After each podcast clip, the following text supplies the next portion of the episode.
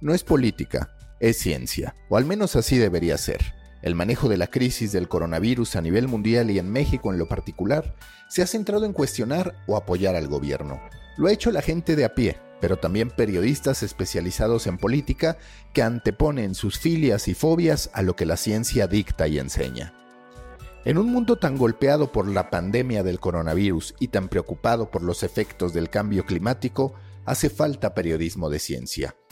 En un México en el que la diabetes es la segunda causa de muerte con más de 106 mil decesos en el 2019, hace falta ciencia. La ciencia no es solo información, también es una invitación al hacer responsable. Para hablar de ello y de los desafíos a los que se enfrenta el periodismo de ciencia, hablo con Iván Carrillo, editor general de la revista Tech Review y también periodista de ciencia. Les recuerdo que las fallas técnicas son patrocinadas por el coronavirus. Ahora sí, vamos con The Coffee Call, episodio 16. Iván Carrillo, periodista de ciencia, México.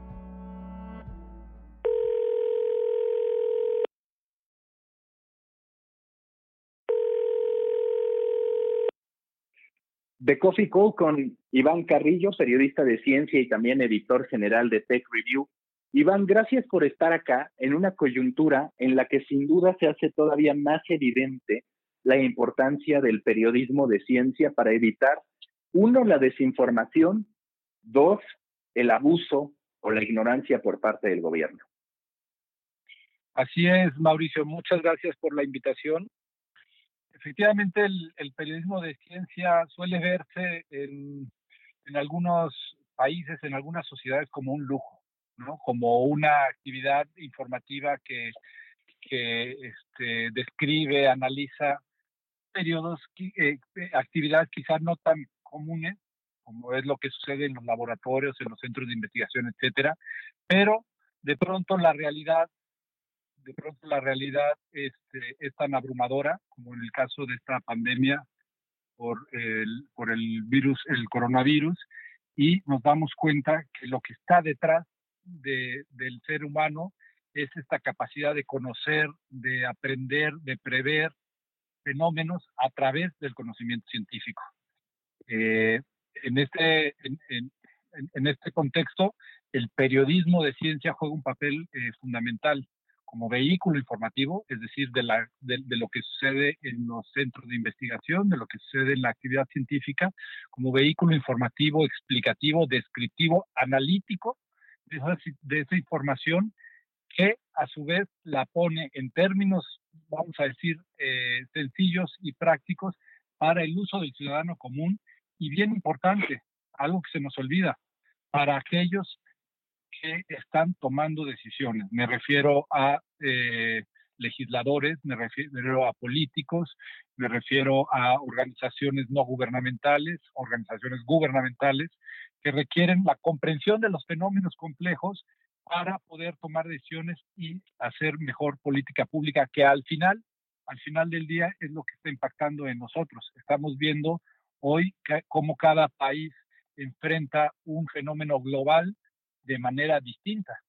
Y eh, es el mismo fenómeno, pero se enfrenta de manera distinta porque están ceñidos a su política pública.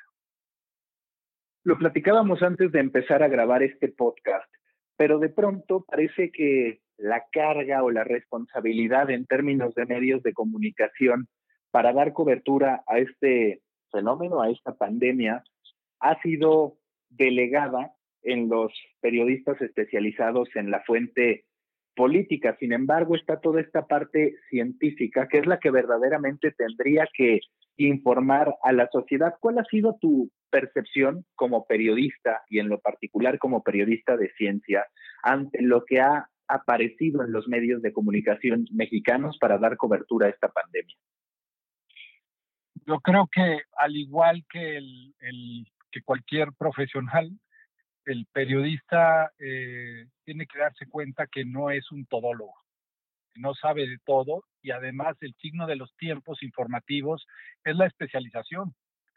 Eh, es un mal del micrófono, eh, un mal transmitido quizá a través del micrófono, pensar que como se tiene la magnificación de la voz y del pensamiento, se puede opinar y hablar de todo. Acudimos recientemente a a una, a una desgracia informativa por parte del titular del noticiario nocturno, que eh, simplemente hizo un llamado a no atender las, las, las medidas del, eh, del Consejo de Salubridad, la autoridad máxima en, en México para atender este, y mitigar a la pandemia, y hizo un llamado a desobedecer y a no escuchar las cifras que está dando el, el gobierno oficial cuando dices tú, bueno, quizá eh, dice, podría haber afirmado, no escuchen estas cifras, escuchen las mías puesto que tengo un sustento. Sin embargo, no había, no había ese sustento, no hubo una exposición de sustento más que la declaración de un gobernador.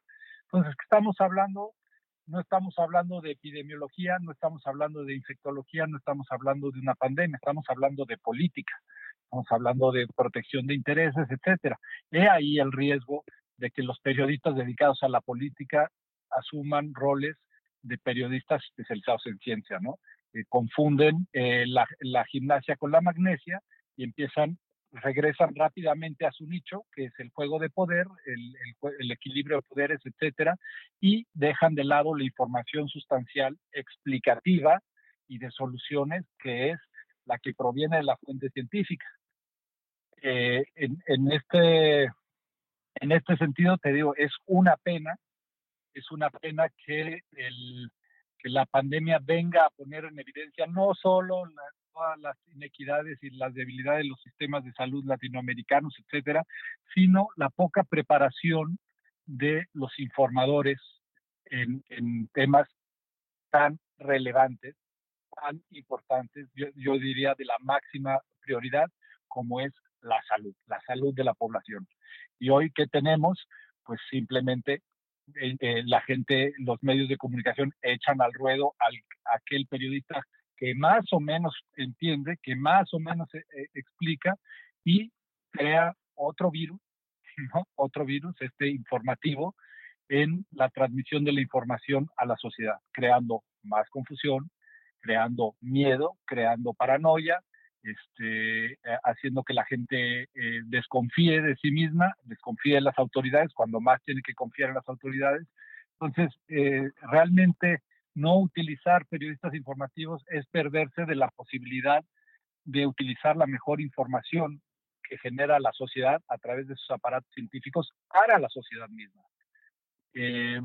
yo creo que la apuesta, Mauricio, del periodismo de ciencia queda queda manifiesta durante esta pandemia y, de, y, la sociedad debería de pensar, debería de reflexionar que quiere esos contenidos de aquí para adelante, porque pandemias seguramente habrá más, pero además hay muchos fenómenos que atiende eh, la ciencia, la ciencia busca soluciones a través del conocimiento y hay muchos fenómenos que nos van a seguir impactando en el, en el eh, futuro inmediato, eh, bueno, que nos impacta en el presente, que nos impacta en el futuro inmediato, como cambio climático, como este, otra enfermedad, el mismo rebrote que puede, que puede surgir, etcétera, etcétera, adicciones, otras, otras epidemias como la de la obesidad en México, que son atendidas por la ciencia y ahí el vehículo explicativo, el vehículo analítico, descriptivo, etcétera, del periodismo de ciencia es fundamental para cerrar ese círculo, digamos, de una manera virtuosa. ¿Cómo hacer para que la sociedad y la propia industria, los dueños de medios de comunicación, entiendan la trascendencia del periodismo de ciencia? Porque yo recuerdo, y era lo habitual, el modo en que se vendía, por ejemplo, la revista Cuo, no en términos de contenido editorial, pero mucho el mensaje para el lector era, con esta lectura te vas a hacer más inteligente. Me parece que era una postura un poco de decir, con esto vas a superar intelectualmente a otros, pero estamos llegando cada vez más a un momento en el que este periodismo de ciencia, en el que el conocimiento para las personas, no solo de sí mismas, sino del entorno en el que vivimos y de lo que estamos provocando en el mundo, se hace pues urgente y, necesario. Para ti, ¿qué es lo que hace falta para que se logre entender que, en efecto, ponerte a leer periodismo de ciencia no es para ponerte por arriba en el escalafón intelectual de tus personas cercanas, sino para verdaderamente tener conciencia de lo que está ocurriendo con el mundo y contigo mismo en un espacio determinado. Exactamente. Eh, durante muchos años se ha utilizado y me parece que existe en el imaginario de la gente el que la ciencia es una actividad que genera conocimiento eh, que podríamos etiquetar como curiosidades. Es decir, con conocimiento que nos sorprende, pero que termina por ser completamente inútil para nuestra vida. Y es nada más alejado de la realidad. Si bien eh, se ha utilizado durante muchos años en los medios masivos de comunicación esa capacidad de la, esa, esa característica del conocimiento científico que puede ser sorprendente y por decir cualquier tontería, pero que una pulga es capaz de, de, brincar este, un metro, lo que significaría que un hombre brincara a la luna, ese tipo de cosas, ¿no? Que se, que, que se llegan a utilizar en, en, eh, en, en, los medios para llamar la atención termina por banalizar la actividad científica. El verdadero fin de la actividad científica es comprender los fenómenos naturales, eh, replicarlos para saber acercarnos a una verdad y buscar a, partir de esa comprensión la utilización de ese conocimiento que puede ser para la búsqueda de soluciones, y, y, esto lo puedo traducir desde la búsqueda de un medicamento o una vacuna hoy tan necesaria, hasta este, la mitigación de un fenómeno de cambio climático hasta la prevención de, una, de un desastre como un terremoto, etcétera, etcétera, etcétera, ¿no? Ahí está la labor del conocimiento. Cómo concientizar, cómo generar esa, e, este pensamiento en, el, en, aquel director de medios o en aquel editor que decide por contenidos. Me parece que estamos hablando del fomento de la necesidad de una cultura científica. Y esto no quiere decir que todos nos convirtamos de la noche a la mañana en científicos. Estamos hablando de una cultura, de una sociedad que ve, que recurre al conocimiento científico para solucionar sus problemas. Esto lo decía muy bien el fisiólogo molecular Marcelino Cereijido, quien apeló, ha apelado durante toda su vida por el desarrollo de una cultura eh, científica y decía, eh, lo ponía en términos muy sencillos, decía, si uno tiene un dolor de muelas, no acude, no va a la basílica y le pone una veladora al, a la Virgen para que se le vaya el dolor de muelas. Eso quizás lo hacía en la Edad Media. En la actualidad te vas con un dentista que seguramente te hará una este, endodoncia, te recetará antibióticos, etcétera, etcétera. Todos procedimientos eh, que, vienen de la ciencia, ¿no? El, del conocimiento científico. Entonces, es lo mismo, una sociedad que acude al conocimiento científico lo hará en esos términos. Si uno, eh, si uno tiene una pandemia, bueno, hay que decir que sí, hay gente que va a recurrir a, su espiritualidad, a la parte divina, pero sabemos, sabemos por experiencia que eh, la solución, la posibilidad de mitigar, la, la, posibilidad de prevenir la siguiente y la posibilidad de una cura va a venir del conocimiento científico. Entonces, en la medida que, esta, que este pensamiento permea en directores de medios de, comunicación, en editores, en legisladores, en organizaciones, estamos apostando por buscar a esos agentes, a esos científicos que nos ayudan a entender los fenómenos y a buscar las soluciones. Es un asunto cultural, o sea, realmente tiene que permear a nivel cultural, no solamente de política. Y voy a poner un ejemplo muy claro que ha llamado mi atención ahora eh, con la pandemia en México. Sabemos que el tema de la obesidad es el gran asesino eh, de los mexicanos, derivado sobre todo hacia la hipertensión y hacia la diabetes, entre, otros, eh, entre otras enfermedades crónicas no transmisibles. Son enfermedades prevenibles, ¿no? La mayoría de ellas. Eh, sin embargo, en México ocupan el primer lugar de, mortalidad de los mexicanos cuando en otros países este tipo de enfermedades están en el lugar número 8 o número 9. ¿Qué quiere decir? Que vivimos en un, en un sistema preventivo terriblemente desorganizado, en un, donde la información no llega, donde las acciones no llegan para, para mitigar una enfermedad que podría ser este, eh, ocupar un lugar muy rezagado en la, causa de muerte. Y sin embargo, nunca oímos en el discurso oficial, nunca oímos en los periódicos, hoy murieron, este, bueno, los muertos por, diabetes al año deben de, asociados a, diabetes al año deben de rondar los 13 mil, 14 mil en México. Es una, es una, es una tragedia y sin embargo no oímos la cifra diaria de muertos por, por causas asociadas a la diabetes. Si hubiera una conciencia de acudir a la, ciencia, a la ciencia para, mitigar estos problemas, sería nuestra preocupación racionalmente, lógicamente estaría ahí. ¿Cómo mitigamos a este gran asesino a los mexicanos? Pero no la hay, no la hay. Entonces, simplemente nos quedamos con la respuesta eh, más eh, instintiva, que es el miedo, que es ante la inseguridad, que no digo que no sea un problema gravísimo, la, inseguridad y la violencia en México, pero genera menos muertes que la diabetes en México. La pandemia que genera menos muertes que la diabetes en México. Entonces, en este sentido, lo que quiero decir en resumen es que cuando uno tiene la información científica, cuando uno puede contar con datos que avalan la realidad, quizá la toma de decisiones varía, sea diferente, quizá la decisión de dónde le pongo dinero a, las causas de muerte va a ser diferente y entonces en lugar de ponerle dinero a la, a la inseguridad, quizás se lo pones a la prevención alimenticia o no, a lo mejor son dos rubros que no se tienen que, eh, eh, poner al, mismo nivel, pero hay otra toma de decisiones.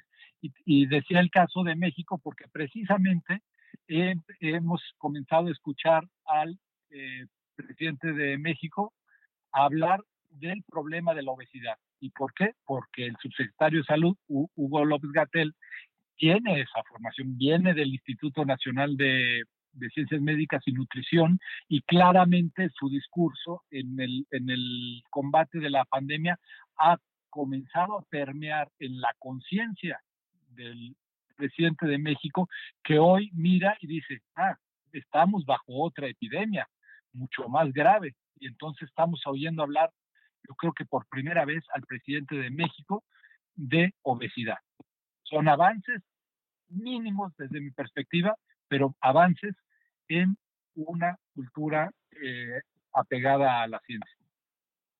Y que justo en tus respuestas, en las palabras que me has dicho recientemente, también encontramos dificultades naturales para el periodismo de ciencia. ¿Por qué? Porque en primera, para los gobiernos puede llegar a ser incómodo el que la sociedad esté bien informada, porque pues evidentemente madura la capacidad de exigir o los argumentos para exigir a nivel social. Y por el otro lado, también está el que de manera natural muchas marcas, muchos potenciales anunciantes de un medio de comunicación en lo general, podrían ver sus intereses afectados ante este tipo de revelaciones. Entonces parece que el periodismo de ciencia o se apoya de instituciones no gubernamentales o se apoya de un grupo de lectores lo suficientemente conscientes del valor del periodismo de ciencia. ¿Es así?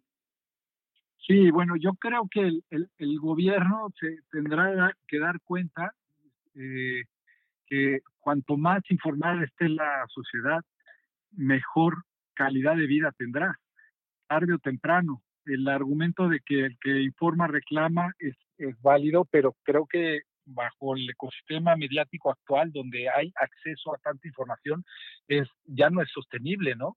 Al contrario, debería ser un promotor, el mismo gobierno, de que esa información de calidad eh, llegue, llegue al, ciudadano. Lo mismo los medios de comunicación, ¿no? Este, poderse eh, eh, hacer de periodistas especializados para tener mejor información. Ya lo hemos visto y lo comentábamos tú y yo antes de esta llamada, que no se trata simplemente de tener información a la que alguien le da este, like, sino de crear verdaderas comunidades. Y en la creación de verdaderas comunidades está yo creo que la aspiración de una tendencia que vemos más claramente en los países europeos, en Francia, en Inglaterra, incluso en España, donde eh, las comunidades se comienzan a aglutinar en torno a constelaciones de contenido de calidad, no solamente a un medio o a una marca como era antes, que uno se casaba con un periódico, se casaba con un canal de televisión y a pie juntillas decía lo que, lo que diga este señor en la noche es la verdad y no hay otra verdad, ¿no? Como fue durante tantos años eh, con, con el monopolio televisivo. Y hoy nos damos cuenta que ni siquiera es la marca y mucho menos el personaje, sino que es el contenido de calidad el que es capaz de atraer, de cohesionar, de, catalizar a una audiencia que ya lo hemos visto, lo estamos viendo en otros medios, el New York Times dio el salto masivo, si, que, si queremos verlo así, que es no solo te reconozco, no solo me aglutino, sino que además estoy dispuesto a meter la mano a mi bolsa y para tener esta información pago mes a mes o semana a semana o lo que sea, ¿no? Es decir, la gente se da cuenta que la buena información necesita ser pagada por agentes, necesita ser realizada por agentes especializados que necesitan a su vez ser pagados. Y en ese círculo, la sociedad está pagando por un beneficio, no por un, no, no, no por un, no es un gasto, sino es una inversión, ¿no? Me regreso, eh, invierto dinero para recibir información que a su vez me permita tener mejores, eh, tomar mejores decisiones. Eso está muy lejos del escenario que me planteabas hace rato, ¿no? De decir, pago por ser más inteligente o por parecer más inteligente, por una pátina de conocimiento inútil. No, aquí es la conciencia de decir, pago por estar informado, puesto que estar informado me permite tomar decisiones, mejores decisiones en lo político, en lo social, en lo económico, y en todas estas eh, toma de decisiones, pues el que sale ganando soy yo.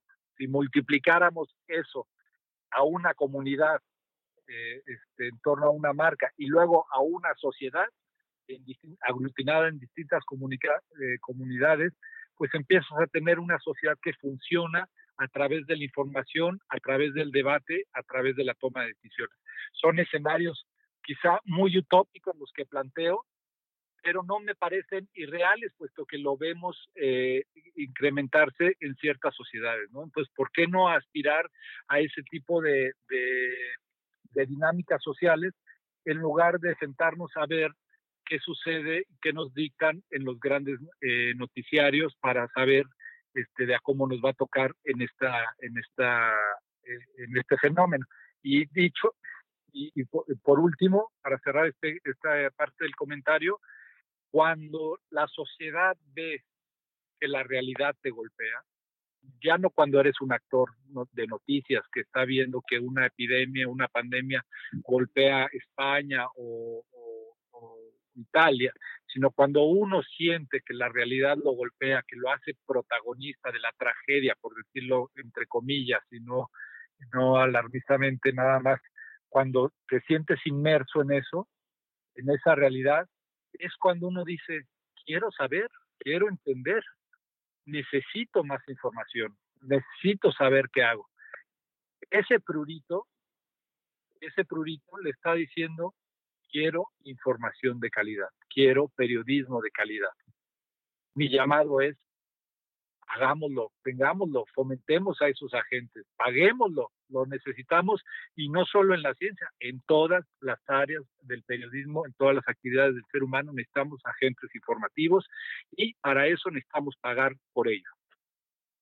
Como periodista de ciencia y también como consumidor de contenidos para ti, y aquí puedes hablar a nivel mundial, ¿cuál es el medio que mejor ha entendido cómo incorporar el periodismo de ciencia para una audiencia masiva, de tal modo que no sea tan denso como para que la gente no lo lea o no lo consuma.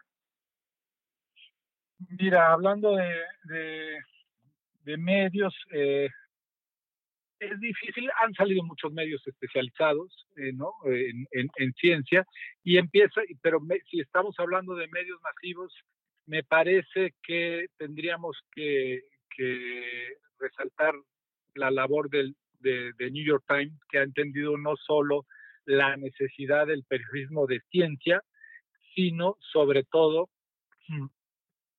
eh, la forma de expresarlo, es decir, eh, la utilización de gráficos, la, la, utilización de interactivos, etcétera, etcétera, que dan finalmente un mosaico general, ¿no? Nos permite estar ahí en tiempo real, ver cómo se está eh, moviendo. Eh, lo digo en particular porque durante esta pandemia fueron ellos quienes desarrollaron un gráfico impresionante para explicar justamente cómo se expandió la pandemia y lo podías ver día a día, podías ver las trayectorias en un mapa global, etcétera, ¿no? Son ejercicios que cuestan muchísimo trabajo, que no son realizados obviamente exclusivamente por periodistas, sino hay periodistas, hay diseñadores, hay programadores, hay médicos, infectólogos, etcétera, trabajando, pero entonces se convierte esa información en la referencia, en la referencia mundial, ¿no? La gente, no solo el ciudadano va a recurrir a ellos, sino hasta médicos y gobiernos empiezan a recurrir a él para tratar de entender y hacer cada quien su propia estrategia. Yo diría que en esta crisis ha sido el New York Times el, líder de, líder informativo que nos ha ayudado. Y eh, en el mercado de habla hispana pues es que la crisis de los medios en español es tan grande es tan vasta que, eh, realmente eh, hay una vacante muy grande. Creo que por por su situación de presencia en América y en Europa ha sido el país el, líder, y quizá lo siga haciendo, y además por haber estado en, por estar eh, como sede en uno de los epicentros más dramáticos que hemos visto que ha sido en, España. Entonces sus ejercicios eh, periodísticos, desde mi perspectiva, nos han dado, han arrojado luz, nos han permitido comprender desde los mecanismos del virus, muchas veces información eh, básica desde qué es un virus, sus mecanismos de contagio, qué, qué, son los coronavirus, cuántos tipos de coronavirus existen, etcétera, hasta ya situaciones más eh, eh, complejas o, o, en perspectiva como el posible desarrollo de una vacuna, eh, los laboratorios que le están haciendo, los retos para, eh, para una elaboración de vacuna, los acuerdos internacionales, que hoy fue la noticia, ¿no? ¿Cuáles acuerdos internacionales para la equidad de la, de la terapéutica en caso de que surja una vacuna, un medicamento, etcétera, ¿no? Entonces, esos han sido los retos informativos y desde mi perspectiva, estos han sido los medios a nivel masivo.